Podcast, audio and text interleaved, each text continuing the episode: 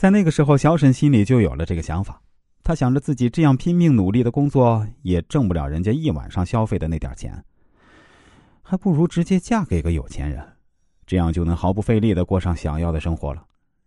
小沈当然想找一个有钱又帅气的公子哥朋友，可是他也知道那些富家公子哥跟自己在一起呢，就是为了玩玩，他也达不到人家家人对儿媳妇的要求，所以呢，就退而求其次，想找一个有钱的大叔。他不在意别人会怎么看自己，也不在意两个人之间的年龄差，只要能过上富裕的生活就好。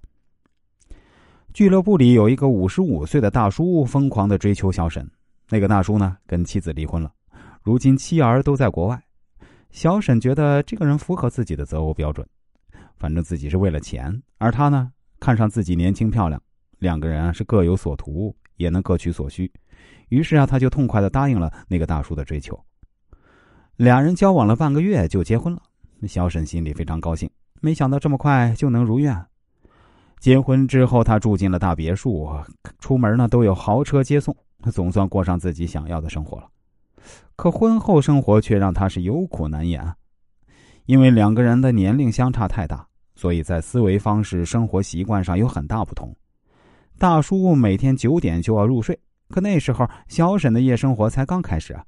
他约着婚后认识的那些富太太们出去聚会，到了深更半夜才回来。回到家还不敢发出一点声音，生怕吵醒大叔，引来一顿责骂。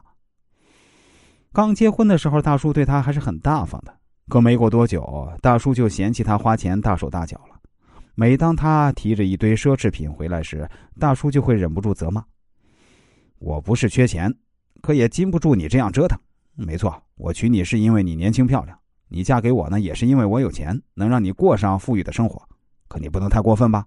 我的钱啊是要留给我儿子的。小沈对大叔说：“我也可以给你生个孩子呀，你已经有孩子了，将来也不愁没人照顾。可我没有啊，我现在年轻漂亮，跟了你，到我人老珠黄，你开始嫌弃我，那我身边连个孩子都没有，你让我怎么办？”大叔对小沈说：“这不关我的事儿，我只能保证你现在过上衣食无忧的生活。”将来的事儿我也说不准，你不要跟我提太多要求啊，也别想着我会把财产分你一半，这是不可能的。